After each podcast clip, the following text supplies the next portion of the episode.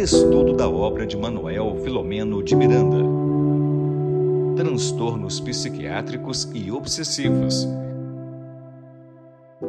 Muito boa noite, queridos amigos, as queridas amigas que já estão aqui aguardando o nosso querido doutor Tiago para trazer elucidações profundas sobre esse livro aqui, olha. Transtornos psiquiátricos e obsessivos. Então, é com muita alegria que a gente está na live aqui de número 19. Eu sou a Regina Mercadante e sou colaboradora aqui da Enlive TV. E o Tiago Aguiar, além de colaborador do projeto Espiritismo e Mediunidade, ele também é, da, é presidente da Federação Espírita amazonense e trabalhador né, do movimento espírita. Então, seja muito bem-vindo mais uma vez, Tiago. Boa noite. Boa noite, meu abraço a todos. Já estou vendo aqui que tem um pessoal querido já acompanhando, já aguardando a gente começar. E boa noite, Regina. Um prazer enorme estar com você todas as semanas, a gente poder dividir a telinha e poder contribuir um pouquinho nesse canal que tem crescido. É, eu tenho aprendido muito contigo, viu? E às vezes, né, quando a gente está assim um pouquinho preguiçosa, a gente entra quase todos os dias, aí eu vou lembrando assim de como como é bom o estudo, como ele nos modifica. Então é sempre muito eu estou sempre muito alegre né, nessas lives que eu participo, né? Eu presto sempre muita atenção né, no, no estudo.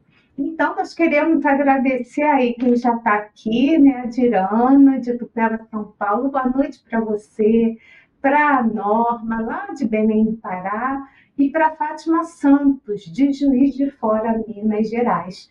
Eu quero agradecer também aos nossos parceiros de transmissão, as nossas web TVs que estão retransmitindo esse trabalho maravilhoso da, do autor espiritual Manuel Filomeno de Miranda. E eu queria também agradecer, acima de tudo, a Deus, né, a Jesus, nosso mestre, amigo, ao Filomeno de Miranda, aos nossos mentores, que eles possam envolver a todos nós, em especial aqui ao Tiago, para que a live dessa noite estudo possa sair da melhor maneira possível. Mas, Tiago, eu não resisti, eu não resisti, eu estava se lendo esse livrinho aqui, que tem assim, trechinhos do, da Joana, e eu abri numa página linda que eu quero passar para vocês. Ouvir com o coração é também uma forma feliz de falar com o coração, mediante ou não o uso de palavras. Sensacional, né? Abriu ao caso, quis dividir com vocês esse trecho né, da, da Joana, mensagem da Joana antes. Então, Tiago, boa noite mais uma vez a palavra é toda sua. E antes também de passar para ele, ele ia avisar, mas aí quem, o erro foi meu. Na verdade, gente, eu coloquei que a gente está no capítulo a mais, né, posterior. Mas aí, gente, ainda está na desencarnação de Anselmo, e aí o Tiago vai trazer mais informações sobre isso, tá bom? Então, beijo aí para você que está chegando agora, tá? Para Olga e é contigo, amigo. A palavra é tua. A desencarnação de Anselmo está no capítulo 9, é o capítulo 9, e a inauguração da clínica é o capítulo 10. Hoje a gente conclui o capítulo 9. É, nós estávamos conversando aqui nos bastidores que eu acredito que eu estou com um probleminha hoje na minha internet. Então, se ela falhar, se travar um pouquinho, eu vou continuar por aqui seguindo a fala eu já peço desculpas a todos por esse é, por esse fator, né, que está infelizmente acima das nossas é, possibilidades.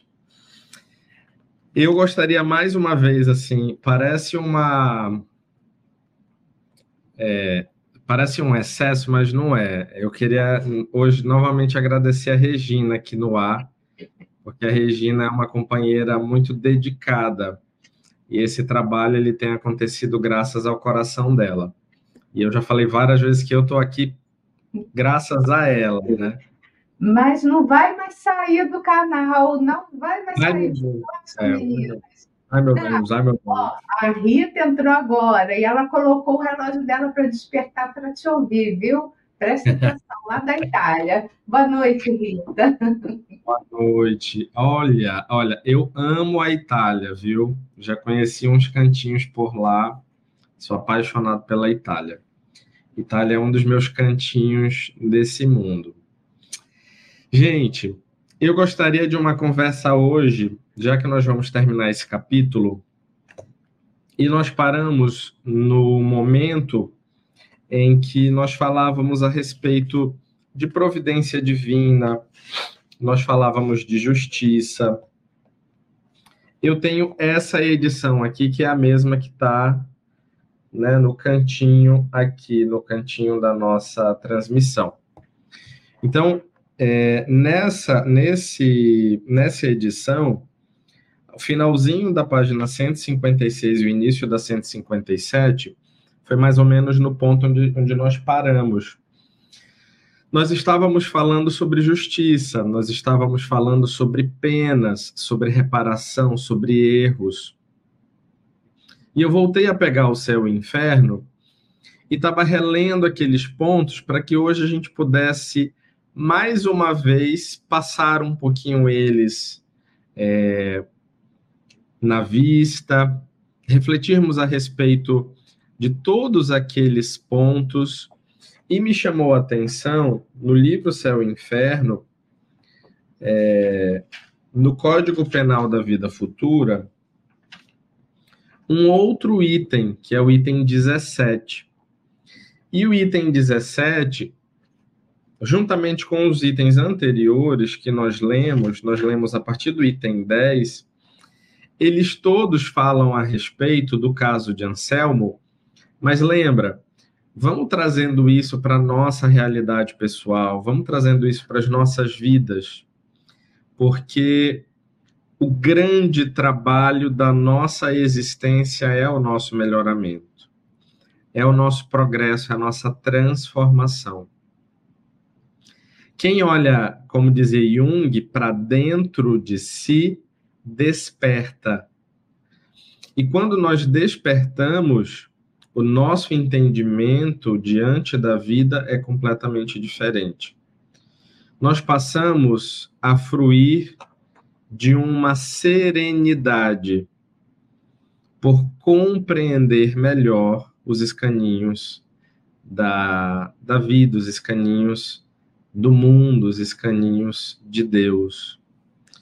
E quando nós ganhamos essa serenidade, nós passamos a aceitar, nós passamos a viver sem a inquietação do controle das coisas. É comum nós termos essa essa busca pelo controle das nossas vidas. E quando nós vivemos esse momento de nos arrependermos e de repararmos os nossos erros, nós estamos exatamente no ponto em que é Deus, e eu vou colocá-lo aqui na fala, que está cuidando, está cuidando dos nossos destinos. Eu gostaria que a gente pensasse um pouco nisso hoje. Então, eu vou ler o 17 item para nós fecharmos, para não ficar solto ali aqueles comentários a respeito do céu e inferno.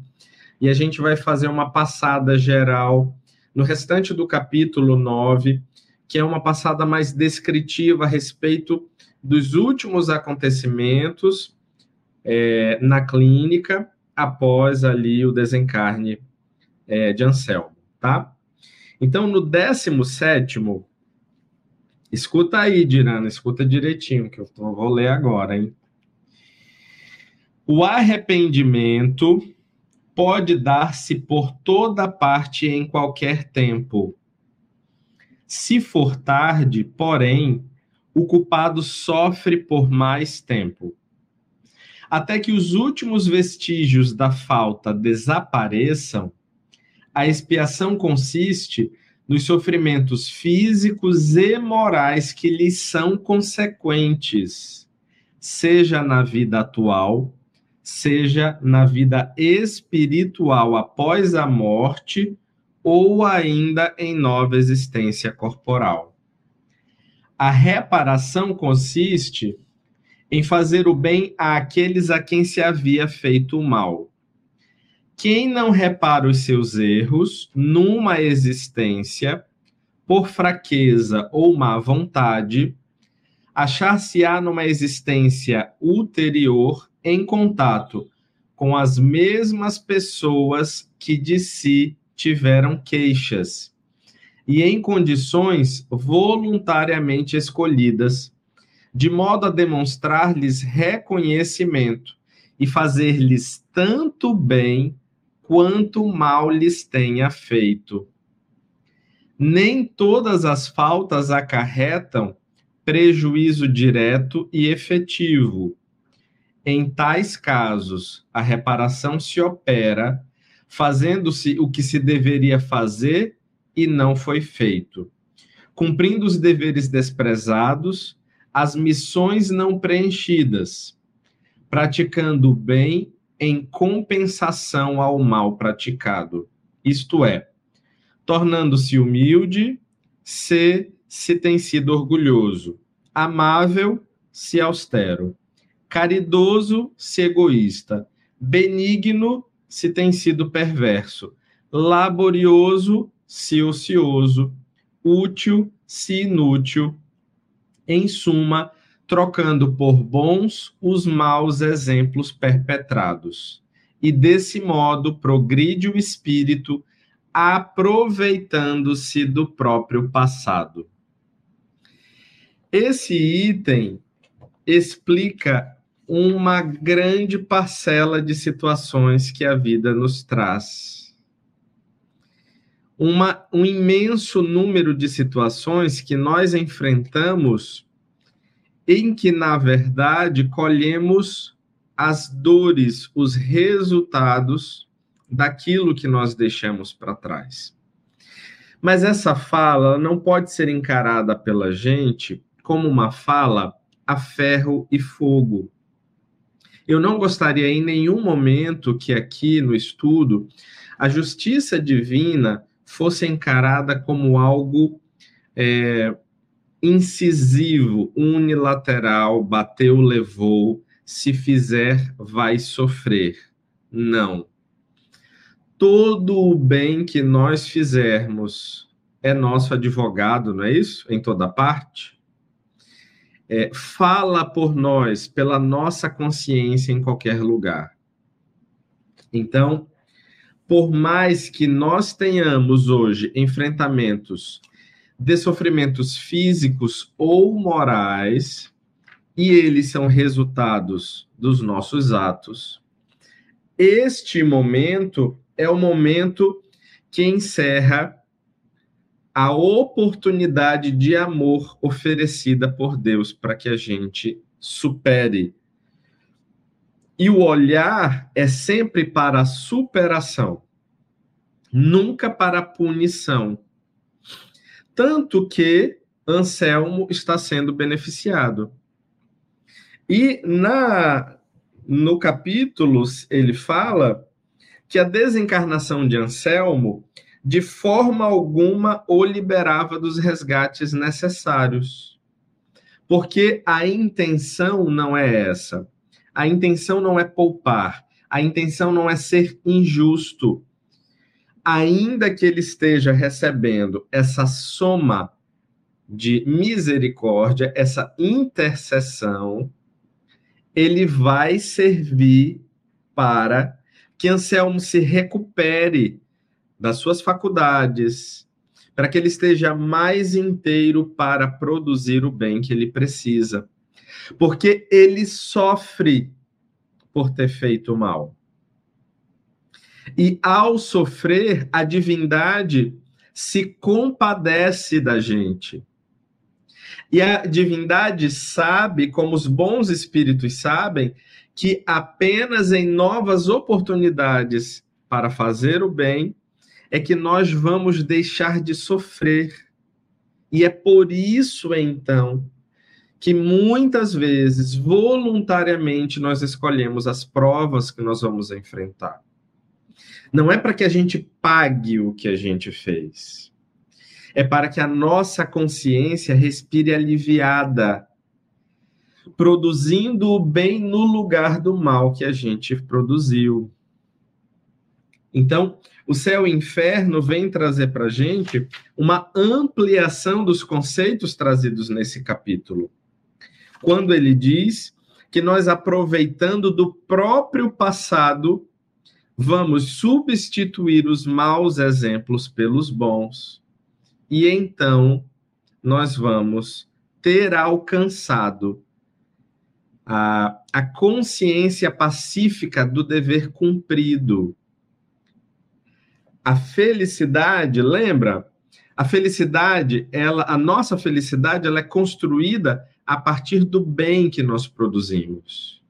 Então, se nós carregamos o peso do sofrimento por ter cumprido, por ter feito o mal, este bem precisa de novas oportunidades para se assentar, para ser cumprido dentro da gente. Então, nós não tenhamos aqui, e eu reforço isso mais uma vez, a visão de que a consciência divina trabalha a ferro e fogo para que nós tenhamos o nosso dever, o nosso o cumprimento das nossas obrigações. Isso não deve ser olhado dessa forma. E no parágrafo seguinte, ao que a Regina acabou de colocar, ele diz assim: Não são excepcionais as ocorrências de tal porte, demonstrando que a justiça está vinculada ao amor e a recomposição espiritual do dever não constitui um ato punitivo, mas oportunidade reeducativa. Então, a dor é gerada pela própria imprevidência e essa dor nos ensina ao doer que nós devemos caminhar para uma atitude para melhor, que vai dar lugar ao bem-estar, à alegria de viver no corpo ou fora dele. E mais à frente, no próximo parágrafo, esse amor do Pai Criador é tão profundo e transcendental, e a rebeldia humana tão sistemática e persistente, que se não houvesse a misericórdia, a justiça apresentar-se-ia severa em demasia, dificultando o refazimento moral e espiritual do equivocado. E é possível que a gente entenda ou sinta que essa dor, que parece um castigo, que esse sofrimento, que parece uma punição, ela não tem fim. Muitos chegam a dizer isso.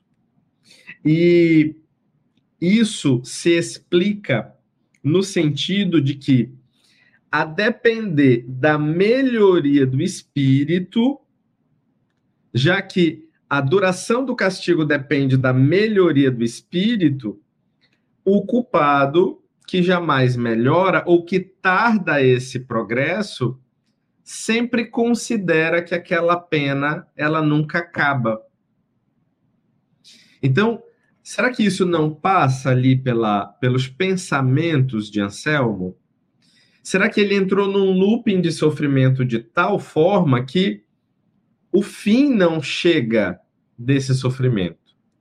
Nada é capaz de diminuir, de, de calar essa dor, esse enfrentamento que, que vai corroendo as entranhas dele. E ao entender isso, ao ver isso, ao ser esses olhos de Deus na vida de Anselmo, essa mãe intervém para que ele retome os passos num outro momento, numa nova oportunidade. E nós todos temos esses anjos que farão das nossas vidas, que trarão, na verdade, às nossas vidas esses fôlegos, esses respiros.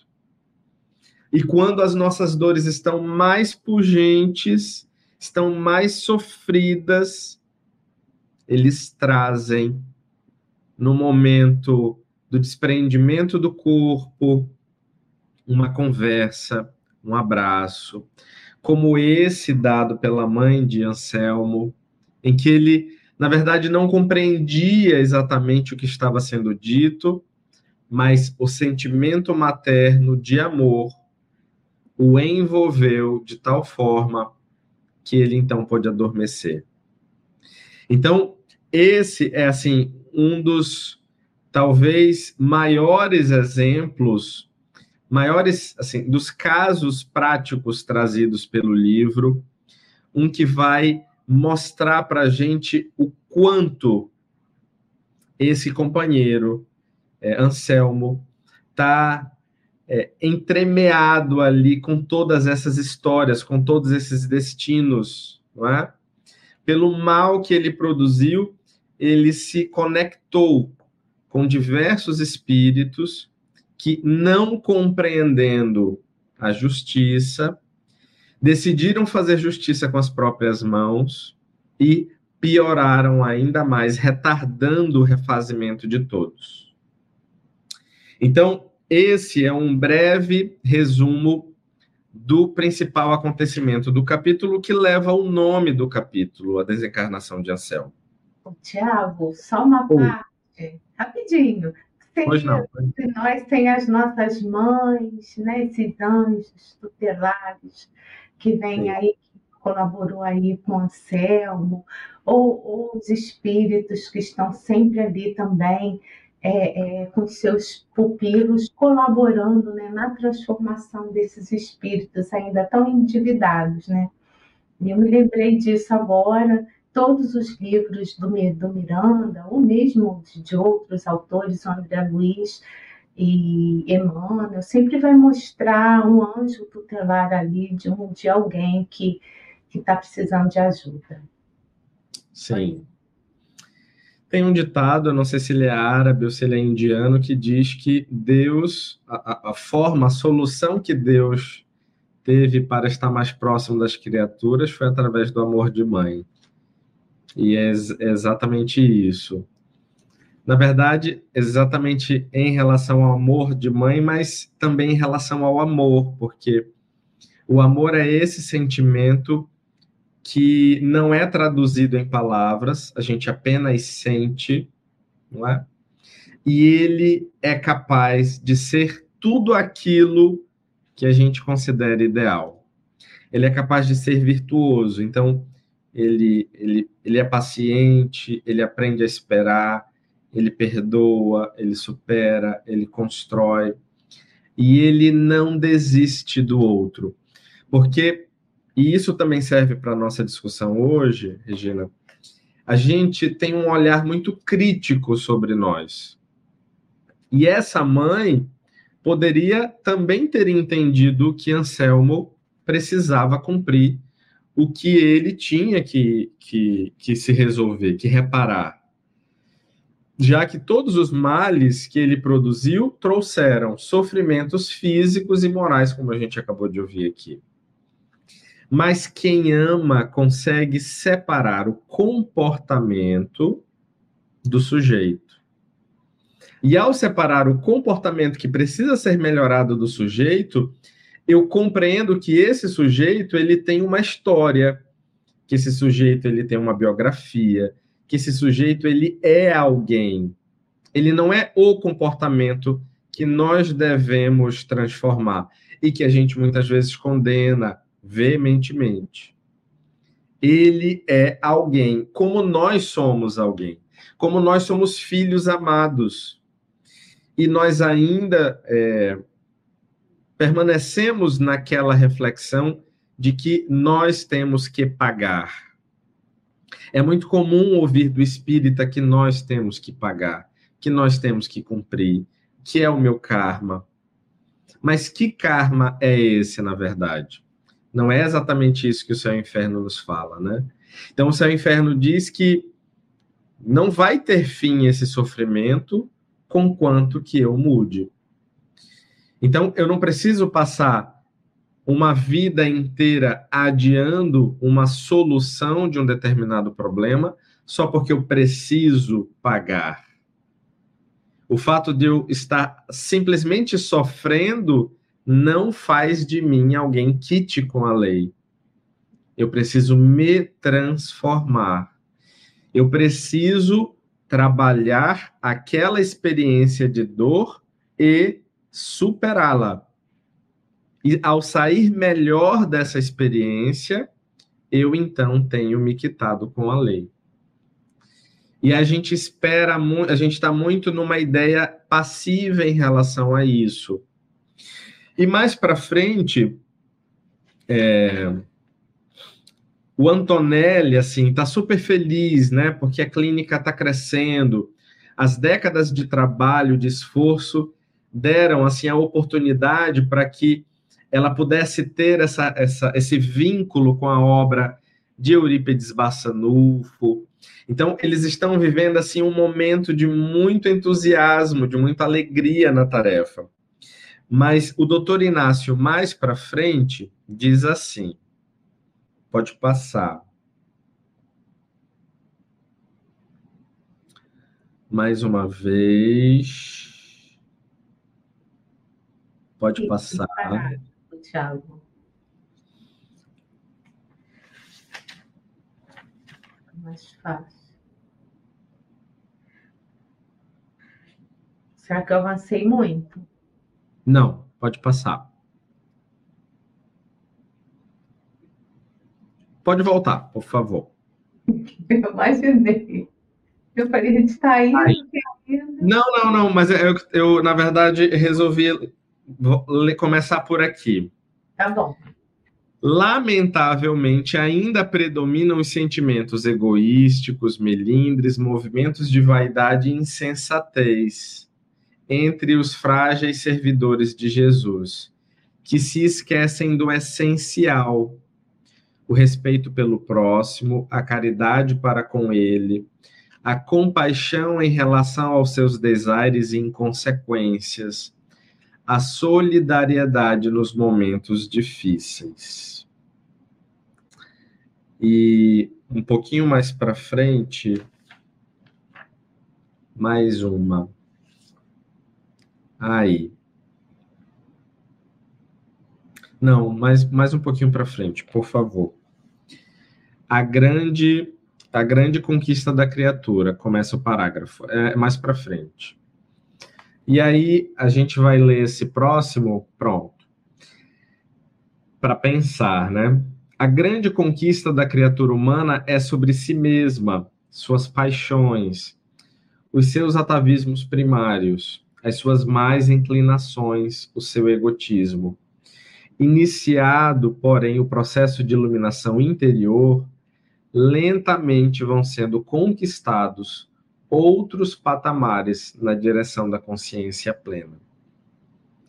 Então, é, Inácio, esse médico que foi tão dedicado no plano físico, ele traz reflexões verdadeiras, simples, mas que falam enormemente para a gente porque nós precisamos ser também honestos conosco, avaliando exatamente os nossos conflitos.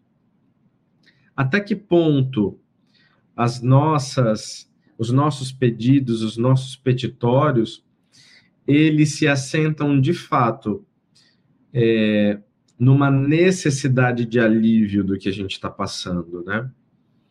Será que ainda não é necessário que a gente se dedique mais, que a gente trabalhe mais, que a gente se esforce mais?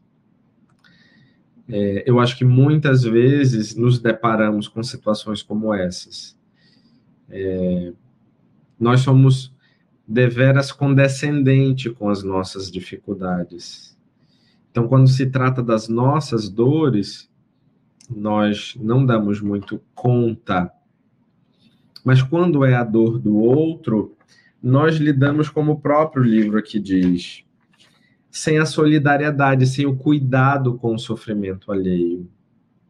Como seria se nós, ao olharmos o Anselmo e quantos Anselmos existem nas ruas, nas cidades brasileiras todos os dias, que nos param nos sinais de trânsito, nos semáforos, que nós vemos pelas ruas, deitados, dormindo, na frente de lojas, na frente de agências de banco. Quantos Anselmos não existem em que nós simplesmente desprezamos a reflexão de que esses companheiros vivem uma vida extremamente complicada. É uma injunção tão complexa que transforma essa vida numa total desintegração, numa total desorganização. E que pensamentos nós temos que endereçamos a esses companheiros, a esses irmãos. Nós vamos meio que seguindo a vida indiferentes às dores que nós nos deparamos. Mas em relação às nossas, não. Em relação aos nossos, as nossas dificuldades, existe toda uma argumentação para mostrar a Deus que ele já pode diminuir o guante dos sofrimentos que a gente enfrenta. Então, é, falar do, de Anselmo e da sua desencarnação é falar do fim de uma vida de alguém cheio de comprometimentos, que os próprios médicos estão longe de compreender a fundo o que realmente o faz sofrer. No mínimo, o que nós devemos ter é essa atitude caridosa, de que Deus possa envolvê-lo na sua paz, de que ao orar, e é uma oração, gente, não é uma oração em que a gente precisa parar e fechar os olhos, mas é uma oração em que nós podemos endereçar um pensamento positivo, um pensamento cristão. Então, cada um desses pensamentos, num determinado momento, farão a diferença na vida deles, como nas nossas também fazem a diferença. Então, é transformando esse olhar que nós estamos é, mostrando o que vai de transformação dentro da gente. Então, os diálogos seguem no capítulo e eles vão falando a respeito das dificuldades, dos enfrentamentos de Juliano Moreira enquanto estava no corpo carnal. Juliano Moreira fala de uma é, cita de forma muito interessante nos próximos parágrafos, Regina, a respeito da psicologia transpessoal, mais para frente, mais para frente. E a psicologia transpessoal, pode passar, é um raio de, de reflexões de espiritualidade, aí mesmo. A quarta força ou psicologia transpessoal é um raio de espiritualidade sobre a ciência a psicologia. Porque a psicologia transpessoal passa a considerar que nós já existíamos antes de nascer e sobreviveremos após a morte do corpo. Então, é um braço da ciência que se debruça sobre os problemas que são vistos de uma forma diferente quando nós entendemos o que a psicologia transpessoal chama de transcendência do ego. Então, eu, ego, sobrevivi após a morte do corpo e já estou vivo antes mesmo de me tornar um o Tiago, por exemplo. Então, ao olhar sob esse prisma, a psicologia transpessoal traz ganhos muito bacanas para que a gente possa refletir a respeito dos problemas, dos desafios que nós trazemos no peito. E aí, então, as coisas vão acontecendo e, por fim, já é, no final do capítulo em clima de bom humor, em clima de gratidão a Deus. Doutor Inácio informa que seria instalado o departamento mediúnico e de desobsessão vinculado ao Sanatório Esperança. Essa informação é importante para nós, viajores dessa comitiva que estamos acompanhando, Manuel Filomeno de Miranda e tantos outros, porque os próximos capítulos serão desdobramentos de, tu, de todas essas conquistas, de todos esses avanços e de todo esse trabalho. Então, a gente conclui o capítulo 9, é, e eu fico feliz por estar tá dividindo isso com vocês, porque, porque a gente pode ter um espaço no canal para conversar a respeito do que de fato é essencial para a nossa transformação.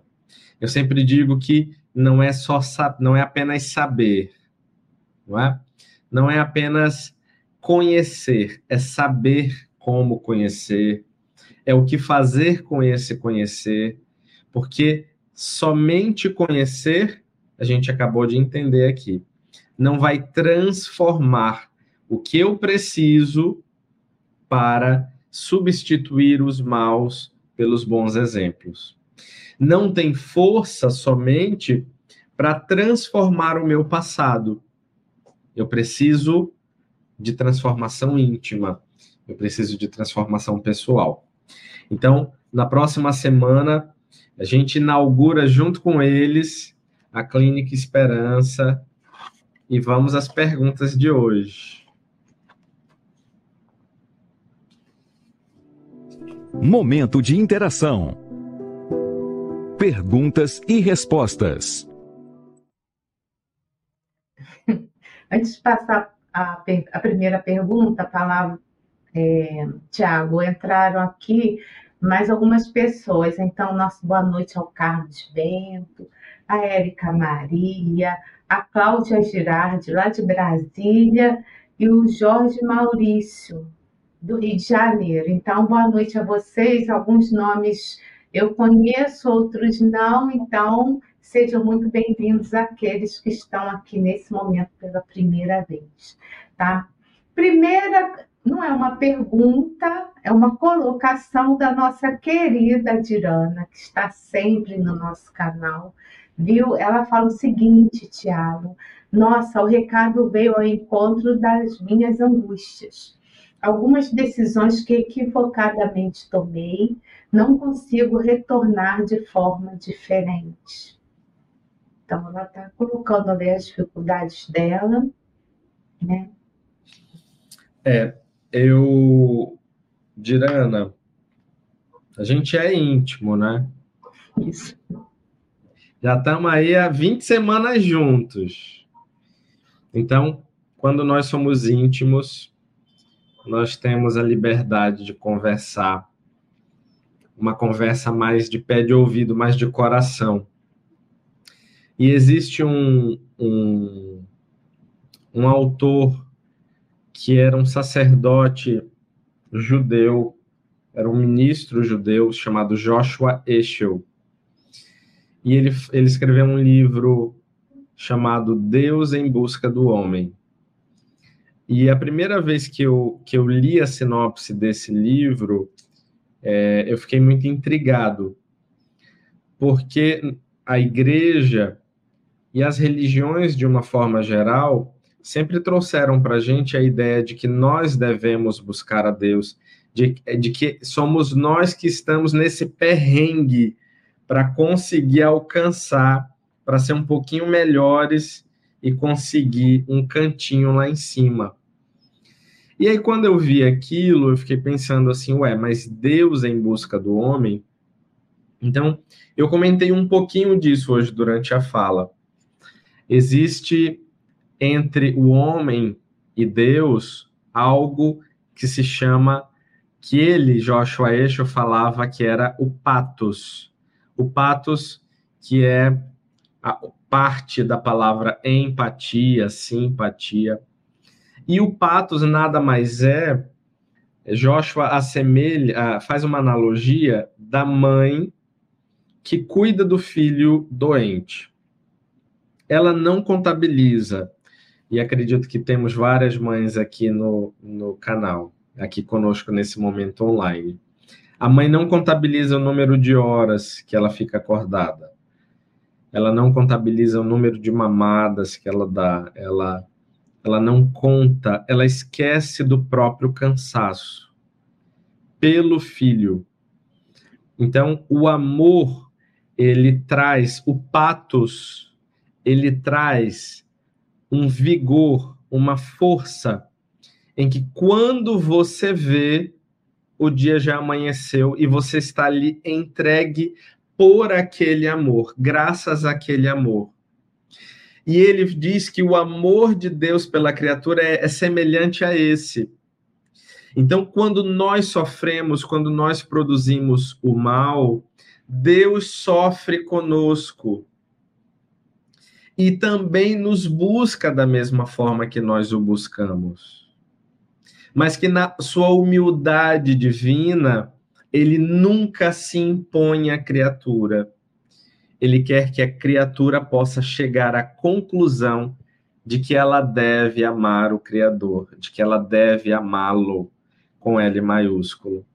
Então, esse Deus que nos ama como uma mãe dedicada ama um filho, é de nós pensarmos toda a nossa vida novamente. E no lugar das coisas em que nós apenas lamentávamos o mal que a vida nos trouxe, que nos era produzido, nós passamos a reinterpretar isso como sinais do amor de Deus. É assim, é um giro de 360 graus. Porque as dificuldades, elas não vão ser entendidas exatamente assim. As dores, os sofrimentos, as pessoas que se foram, por exemplo, e que nós amamos, elas nós passamos a ter uma gratidão à vida pelo amor que nós dedicamos a elas e o tanto de tempo que a vida nos permitiu desfrutar da presença dos nossos amores ao nosso lado. Então, nós vamos encarando a vida sob uma sob uma canção diferente. Nós vamos sendo surpreendidos e alcançados por esse amor que está em toda parte, que está ao nosso redor. Ao passo que vocês com certeza refletem e pensam naquilo que eu trago a cada capítulo, eu também aprendo com o que vocês perguntam. Eu também reflito naquilo que vocês passam. Não é? E quando a gente fala, por exemplo, de sacrifício, é, é um sacrifício, é um esforço organizar tudo semanalmente para estar aqui, mas e as, e as outras pessoas que estão todos os dias? E aqueles que se dedicam por várias horas. Entendem? Então, nós vamos percebendo o amor de Deus em todos os lugares. E vamos percebendo que nós vamos nos alimentando no amor que Deus traz para as nossas vidas, que chegam através dos nossos irmãos. Tem uma mensagem de Emmanuel, essa semana eu li, que fala exatamente sobre isso. Nós precisamos estar sempre gratos a Ele, porque tudo vem dele. O amor que nós sentimos vem dele. O amor que nós temos, que nós vemos a pessoa amada nos amando, vem dele. Ele está conosco a todo momento e graças a ele e por toda parte. Então, sabe, a gente vai a gente vai renovando as nossas esperanças e compreendendo o nosso lugar, os nossos papéis e vamos nos transformando, nos rendendo a essa figura do amor. Bom, a próxima há uma pergunta, mas antes, sensacional, viu, Tiago? Estou aqui também enlevada aqui, assim, com as suas colocações. A Érica Maria, ela fala o seguinte, eu estou internada já há nove dias e os médicos não conseguem fechar um diagnóstico, pode ser espiritual ou pagando algo do passado. E ela complementa: estou muito cansada, já não se tem veias para a punção. Então, como é que nós. É, Érica, obrigado pela sua participação, da mesma forma da, da Dirana, que está sempre por aqui conosco. Nós, infelizmente, não temos como decifrar, a não ser que a gente compreenda, entenda melhor qual é o móvel, qual é o motivo, é, como tudo isso começou, né? A gente precisa de pistas. Trabalhar com saúde é trabalhar sempre com um olhar investigativo para compreender os motivos que fazem a gente sofrer na busca de restabelecer a nossa saúde na sua totalidade. Mas não esqueça que todo sofrimento físico é um sofrimento social. Quando nós adoecemos, outros adoecem conosco. E não apenas social, mas também mental emocional espiritual. Então, o corpo adoece e ele traz as expressões do que dentro precisa ser cuidado, viu? Então, baseado nisso, os médicos terão as suas obrigações para entender o que você está passando, mas você também pode chegar às próprias conclusões para que você se restabeleça. Nós desejamos que você tenha saúde. É, só uma colocação, a Elaine Nunes, ela coloca que está aprendendo muito por aqui. E a próxima colocação é de Orminda Mara. Ela só é, ela pergunta qual é o livro que nós estamos estudando. Então parece que é o primeiro dia deles aqui, né? Sim. É, é, o livro é esse, é o título da nossa série, Transtornos Psiquiátricos e Obsessivos, de autor espiritual Manuel Flamengo de Miranda, com a psicografia de Divaldo Franco. O Tiago está até com o livro mais novo, a capinha do livro mais novo, se ele puder mostrar esse livro, tá bom? Então, se puder adquirir, aí toda semana a gente vai estudando um pouquinho, um pouquinho, vai avançando. Na semana que vem, como o Tiago já colocou, a gente vai estar já estudando o capítulo 10, tá? A, a Rita coloca que o estudo é maravilhoso, ela está imensamente grata.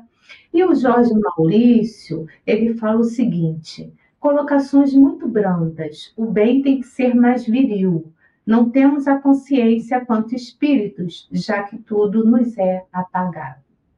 Quer falar algo sobre isso, Tiago? Não, eu acho que é por aí, né? Eu acho que é por aí sim. Estou com o Jorge. A Sônia fala o seguinte: como diz Paulo apóstolo, o bem, o apóstolo, o bem eu quero, ainda não faço, mas o mal né? E aí, pontinho, pontinho, pontinho. Eu acho que o bem eu quero, né?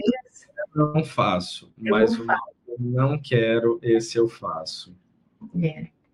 Então, e mais uma gratidão aqui da Dirana aí, ela, pela sua resposta, pelo seu. Olha a Dirana chique aí na praia, paisagem linda. É, né? Obrigado, Dirana. E, e, e, e ao final dos comentários, eu quero realmente agradecer, como eu disse, a oportunidade deste intercâmbio. Isso é o que nos torna melhores e nos ensina a aprender.